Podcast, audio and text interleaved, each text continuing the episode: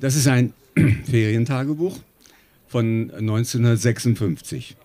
Äh, eine Reise hm, Rhein, Mosel, äh, Lahn, Mosel in der Reihenfolge. In unserer Familie fand die damals so statt, zu Fuß, Bus, Zug, Schiff, äh, aber sehr, sehr, sehr, sehr viel zu Fuß. Wobei das Gepäck auf einem zweirädigen Handkarren, der so aussieht wie ein ähm, Fahrradsanhänger heute, ja. äh, gezogen wurde, reihum von den Familienmitgliedern. Die Familie war Vater, Mutter, meine Schwester und ich. Wie Jüngste. alt warst du? Äh, in dem Jahr war ich zehn Grad. Also wir waren ähm, Rhein, am Rhein schon unterwegs gewesen.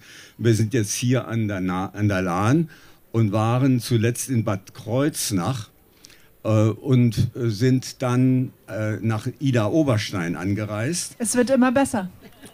Und gerade für dich erwähne ich, dass wir uns dann dort in einem Hotel einmieten konnten, in dem wir auch mit unseren Eltern übernachten durften und äh. nicht auf die Jugendherberge da oben. Als Herbert äh, im März schon mal vorgetragen hat, fiel mir auf, dass die Eltern in Hotels wohnten und Bruder und Schwester in Jugendherbergen. Das war ein mir bis dato unbekanntes Konzept, aber durchaus nachahmungswürdig. Aber es wird jetzt geändert. Wir werden es sehen. Ähm, wir wünschen euch viel Spaß mit Herbert von gestern.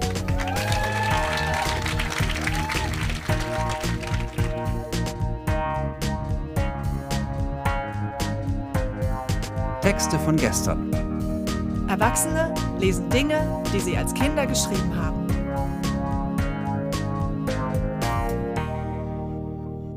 Texte von gestern ist eine Veranstaltungsreihe, bei der ganz normale Leute auf die Bühne kommen und Texte vorlesen, die sie als Kinder, Jugendliche oder junge Erwachsene geschrieben haben. Das können Tagebücher sein, Briefe, Kurzgeschichten, Gedichte, Schulaufsätze, Wunschzettel, Fanfiction oder oder oder. Inhaltlich sind keine Grenzen gesetzt. Texte, die man in dem Moment mit himmelhoch jauchzendem Pathos verfasst hat und die uns heute zeigen, wie wir die Welt damals gesehen haben. Wir erinnern uns, wie es für uns damals war und feiern gemeinsam die Tragödien, Absurditäten und die Kleinigkeiten des Aufwachsens. Im August haben wir eine kurze Minishow auf dem Flux FM Bergfest gemacht. Auf der Terrasse des Fluxbaus, mitten in der Spree mit Blick auf die Oberbaumbrücke. Dort kamen vier alte Bekannte auf unsere Bühne und trugen bisher ungehörtes Material vor. Herbert hat sich ja schon zu Beginn selbst anmoderiert und ihr hört nun seine Abenteuer in Ida Oberstein. 13.07.1956, schönes Wetter. Heute Morgen sagte Fatih, wir wollten uns die Sehenswürdigkeiten der Stadt ansehen. Also Ida Oberstein, habe ich schon erwähnt. Nicht? Zuerst gingen wir durch einen Treppenirrgarten, in dem wir uns oft verliefen, zur Felsenkirche. Gleich als wir hineinkamen, am Eingang rechts, stand eine eiserne Truhe aus dem 8. Jahrhundert. Daneben eine Truhe aus dem 11. Jahrhundert. Auf der ersten Truhe standen Krüge, ebenfalls aus dem 8. Jahrhundert. Das alles stammte aus dem neuen Schloss, das abgebrannt ist. Links stand der Eintrittskartenschalter, rechts war eine Wand, die aus dem Fels ausgehauen war. Das hatte ein Mann aus Sühne getan, weil er seinen Bruder den Felsen hinuntergestürzt hatte. Als er die Kirche fertig hatte und die Einweihung stattfand, brach er vor dem Altar tot zusammen. Heute liegen seine Gebeine unter dem Altar. In der Kirche, die inzwischen erweitert worden ist, hängt an der Wand sein Gruftdeckel. Da ist sein Bildnis drauf und er steht auf zwei Löwen. Wenn man in die Halle hineinkommt, ist links eine altertümliche Taufschale. Rechts aber ist ein Altar. Auf dem Altar steht ein Kruzifix aus Bergkristall. Darüber ist ein großes Bild, in Klammern Original. Wenn man rechts der Wand entlang geht, kommt man zum Gruftdeckel. Ein Stück davor führt eine Treppe zum Balkon, eine halbe Treppe hoch ist ein Becken, in dem das Wasser zum Taufen ist. Dann gingen wir wieder hinaus und zum verfallenen Schloss empor. Ein paar Zimmer sind wieder errichtet, das sind die Waschräume und Toiletten der Jugendherberge. Danach gingen wir hinunter in die Stadt. Von dort aus gingen wir nach Ida, wo eine Edelsteinausstellung war. Wir sahen uns die Ausstellung an. Es war ein großer Saal. An den Wänden waren Glasvitrinen angebracht, in denen die Edelsteine und die Kunststücke aus Edelsteinen waren. In der einen Vitrine war eine Figur, das Sonnenkind, aus Bergkristall. Ein 18-jähriges Kind hatte es gemacht. Als wir äh, alles besichtigt hatten, gingen wir zum Obus, zur Obus-Haltestelle und fuhren mit dem Obus bis Tiefenstein. Von Tiefenstein wanderten wir bis nach Katzenloch, wo wir im Hotel Deal zu Mittag aßen. Dann wanderten wir wieder zurück nach Tiefenstein. Dort gingen wir baden. Das Wasser war furchtbar kalt. Dann fuhren wir mit dem Obus wieder zurück nach Ida. Dort gingen wir zu einem Mann, der Achatschalen verkaufte. Wir kauften eine hübsche Schale. Dann fuhren wir mit der Straßenbahn zurück nach Oberstein. Wir kauften ein, dann gingen wir nach Hause ins Hotel Kessel. Alles, was ich immer gesehen, gesehen habe, habe ich oft gezeichnet, so in diesem Stile.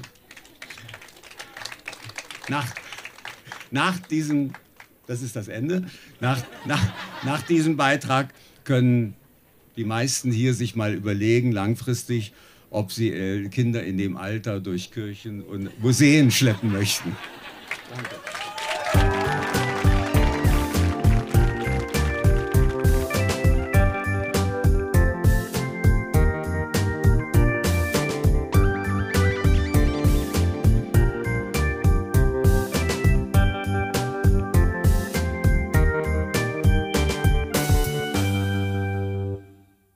Jamilia war auch schon mit ihren Tagebüchern, aber vor allem mit ihren Gedichten auf unserer Bühne. Dieses Mal hat sie ein Gedichtpotpourri zusammengestellt, das die Zuhörer die verschiedenen Stadien der Liebe durchleben lassen soll. Sie erzählt es euch am besten selbst. Es sind Gedichte, ich habe euch ganz viel Liebe mitgebracht. Liebe aus dem Jahren, wo ich 14 bis maximal 19 war. Also der ganze Querschnitt von allen Etappen der Liebe und ich arbeite sie alle mit euch durch. Sind kurze, kurze Gedichte, kurze Etappen, aber mit, voll mit Liebe, Herzschmerz, Zweifel, Glück, Freude, alles. Von müssen, allem was dabei. Müssen wir noch was wissen, um zu verstehen, um es einzuordnen, was du uns gleich vorliest? Was Liebe ist und einfach Herzen öffnen. Das können wir alle. So sieht ihr aus. Ähm, Jamilia von gestern.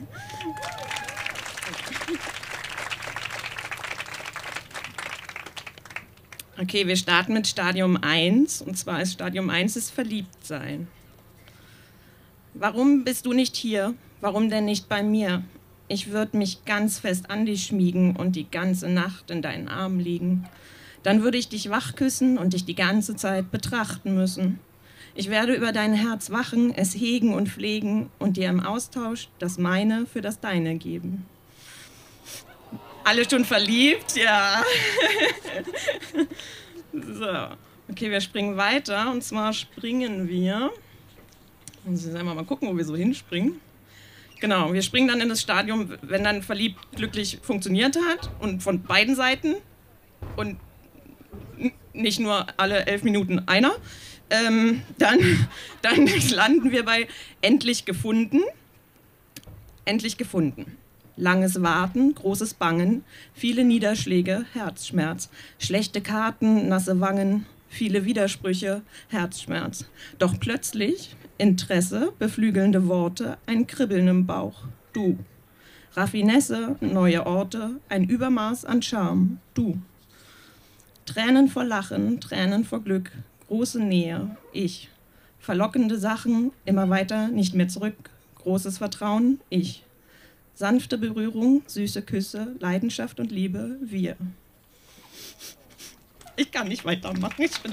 Oh, ist okay. So. So, jetzt wird's aber. Das ja, war eigentlich schon der schöne Teil. Jetzt geht's in die andere Etappe.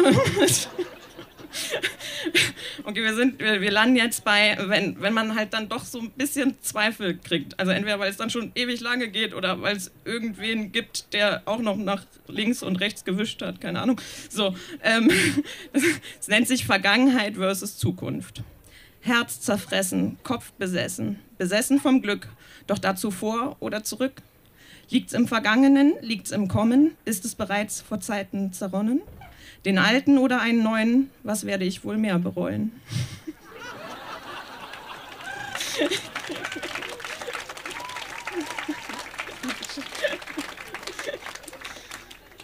Okay, jetzt richtig traurig. Einmal die Taschentücher bitte. Ist dann vorbei. Also Zweifel war anscheinend stärker. Und ähm, deswegen geht es jetzt weiter. Ohne dich. Ohne dich. Das Leben ohne dich so leer mein Herz ganz ohne dich so schwer. Die Tage schleppen sich dahin, ohne Inhalt, ohne Sinn. Dreht sich mein Leben immer noch um dich, denn ohne wir, da gibt's kein Ich. Das Leben schreitet voran, mein Herz kämpft dagegen an. Es drängt und will zum Alten zurück. Dort, wo es liebte, dort ward sein Glück. Liebend möchte es wieder lachen, unbeschwert die Dinge machen. Um glücklich und erfüllt zu sein, schließe ich nun die Liebe in meinem Herzen ein.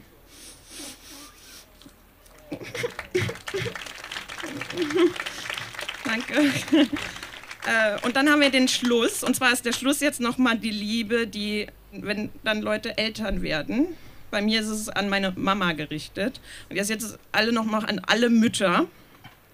Einmal für euch als, als Ode, als Hommage. Mama-Tag. Durch dich habe ich das Licht der Welt erblickt. Zum Dank dafür habe ich dich mit meinem Lachen verzückt. Von nun an meisterten wir das Leben gemeinsam. Es war und ist nicht immer leicht, so zweisam. Freude, Trauer, Glück und Wut, fürs Elternsein bedarf es Mut. Ich bin dir dankbar, möchte dich nie missen. Du schenktest mir stets das wertvollste Wissen. So lass mich dir sagen, so lass mich dir heute sagen, was an jedem Tag ist, was du für mich an jedem Tag bist. Du bist die eine, die beste von allen. Mein Loblied auf dich soll niemals verhallen.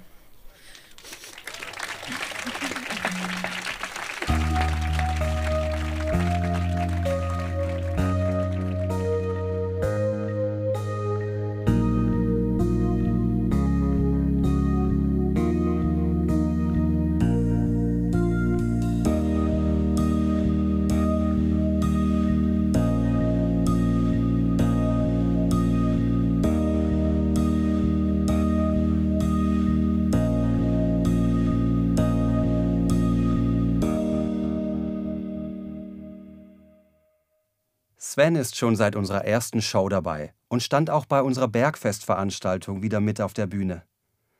Bekannt ist er bei uns vor allem für seine oft gewaltreichen, manchmal blutrünstigen Kurzgeschichten. Und im August hatte er einen Ausschnitt aus einem Comic dabei, den er mit 20 verfasst hat. Äh, ich habe die Geschichte 1990 geschrieben, da war ich 20 Jahre alt.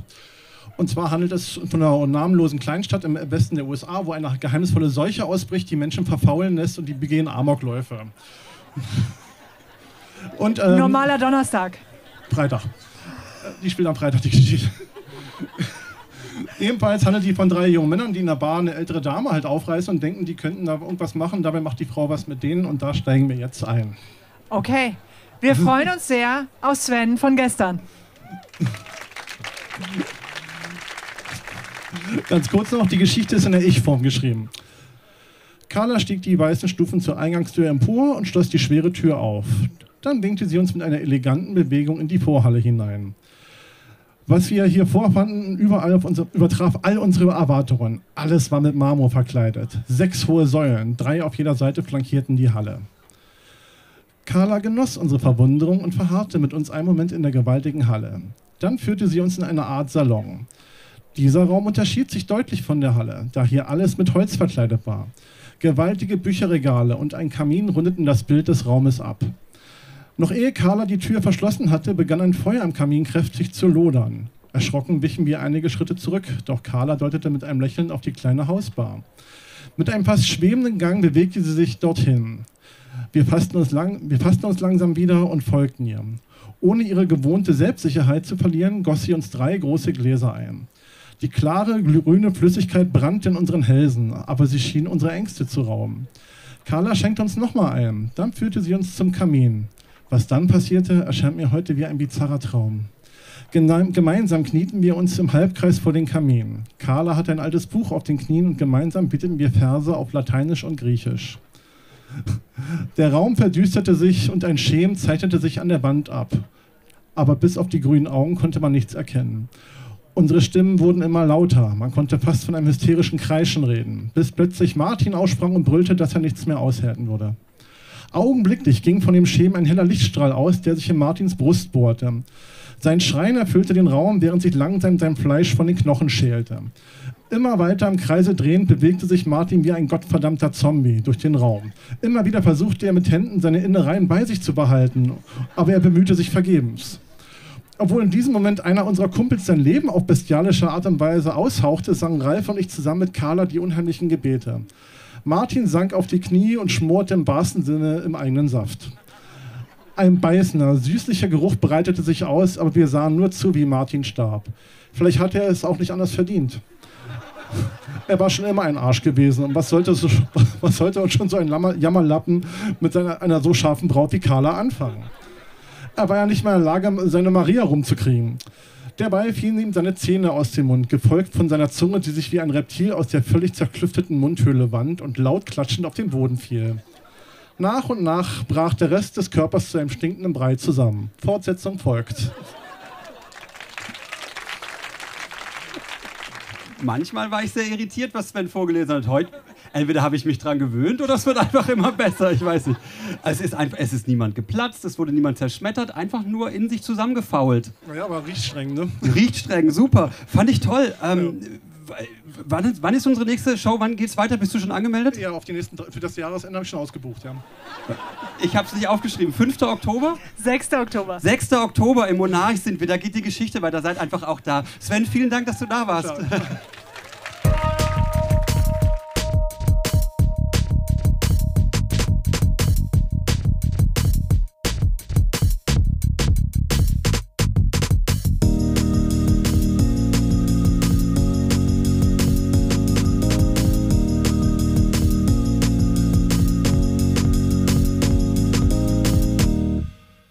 Julian hat mit 15 bei einer Theaterschreibwerkstatt des Schauspielhauses in Hannover mitgemacht. Dafür musste er sich mit zwei Szenen bewerben und diese Bewerbungsszenen hat er bei uns vorgetragen. Die Szene ist äh, zwischen Mike und Ivan. Es gibt Menschen, die schlauer sind als du. Was willst du denn, du Spast? Du hast nichts gegen Gymnasiasten. Liege ich da richtig? Nein, habe ich auch nicht. Ich finde die nur alle so voll arrogant. Was ist denn das für ein Vorurteil, bitte? Das ist kein Vorurteil. Natürlich ist das ein Vorurteil. Oder findest du mich arrogant? Ein bisschen. Was? Na, guck dich doch mal an. Guck du dich doch mal an. Wer von uns bitte hat denn diese Markenklamotten an? Es, es, es geht doch um die Einstellung. Meine Einstellung hält nichts von Markenklamotten. Dein Konto hält nichts von Markenklamotten. Und ich bin arrogant. Ein bisschen, ja. Ich weiß gar nicht, ob ich mir Arroganz leisten kann. Du scheinst damit ja keine Probleme zu haben. Jetzt kommt das Ende. Kommst du morgen zum Fußball? Na klar, die ziehen wir voll ab. Aber richtig, die haben keine Chance gegen uns. Das war die Szene 1. Danke, ja. Also habt äh, die davor, das ist, ähm, die hatten alle so einen so Ablauf und so einen Sinn da drin und Inhalt, das, das gibt's bei mir nicht. So. Oder also das hätte ich davor vielleicht sagen müssen. Jetzt geht's um die Liebe, auch zwischen Ivan und Mike. Ivan ist verliebt. Und Mike, das, also das, ich habe das mit 14, 15 geschrieben, das ist wahrscheinlich so ein, äh, ein bisschen Julian spricht vielleicht daraus. Ich, ich, ich hatte da noch nicht so einen Anklang. Okay. Ivan. Ich finde Kati toll. Siehst du, Die Liebe macht die Sache auch mit dir. Jetzt liebt er auch noch die fette Kati. Kati ist nicht fett. Liebe macht blind. Liebe ist das schön. Ja. Liebe ist das schönste Gefühl, das es gibt. Die Liebe hat fünf Buchstaben und wird als zwischenmenschliches Miteinander beschrieben. Mehr ist das nicht. Die Liebe ist abscheulich, unberechenbar. Sie wirkt und sie stinkt. Ich kann mich nicht beherrschen. Aber ist das so schlimm? Ist es nicht schön, einen Faktor in seinem Leben zu haben, der nicht berechenbar ist? Ich habe Angst vor der Liebe. Sie ist so verbindlich. Sie lässt sich nur noch an diese Person denken. Ich kann mich nicht mehr konzentrieren und ich kann es mir in meinem Milieu sowieso nicht erlauben zu lieben. Liebe ist teurer als ein Blowjob. Liebe kann dein Leben kosten. Lass dich drauf ein. Mike, lass dich endlich drauf ein. Die Liebe ist scheiße. Du bist scheiße, Mike. Du bist scheiße. Lass dich endlich drauf ein. Ich habe Angst. Jeder hat Angst vom ersten Mal.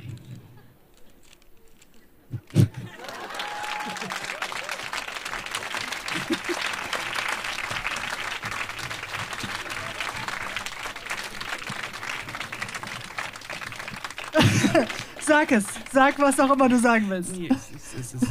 Wie geht es dir heute? Mit 15 damit? hat das alles Sinn gemacht. So. Hat dein Stück einen Titel? Ähm, das wurde tatsächlich aufgeführt. Also nicht das, ja, äh, ne, nicht das, ja, jetzt guckt aber. Äh, nee, das, äh, das, es, es war, das war quasi ein, wie so eine Schreibwerkstatt und das ganze Ding mit allen möglichen Texten von zehn Leuten wurde zusammengepackt und hieß Urban Stories und lief am Schauspielhaus in Hannover. Cool. Ja. Wow. Diese Szenen aber nicht. da bin ich ganz ehrlich. Vielen, vielen Dank. Vielen Dank, dass ich hier sein durfte. Dankeschön.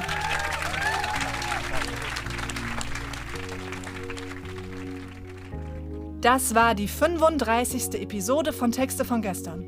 Die nächste Folge mit Highlights aus unserer Oktobershow im Berliner Monarch kommt in zwei Wochen. Unsere nächsten Shows finden am 25. Oktober in Köln und am 27. November in Potsdam statt.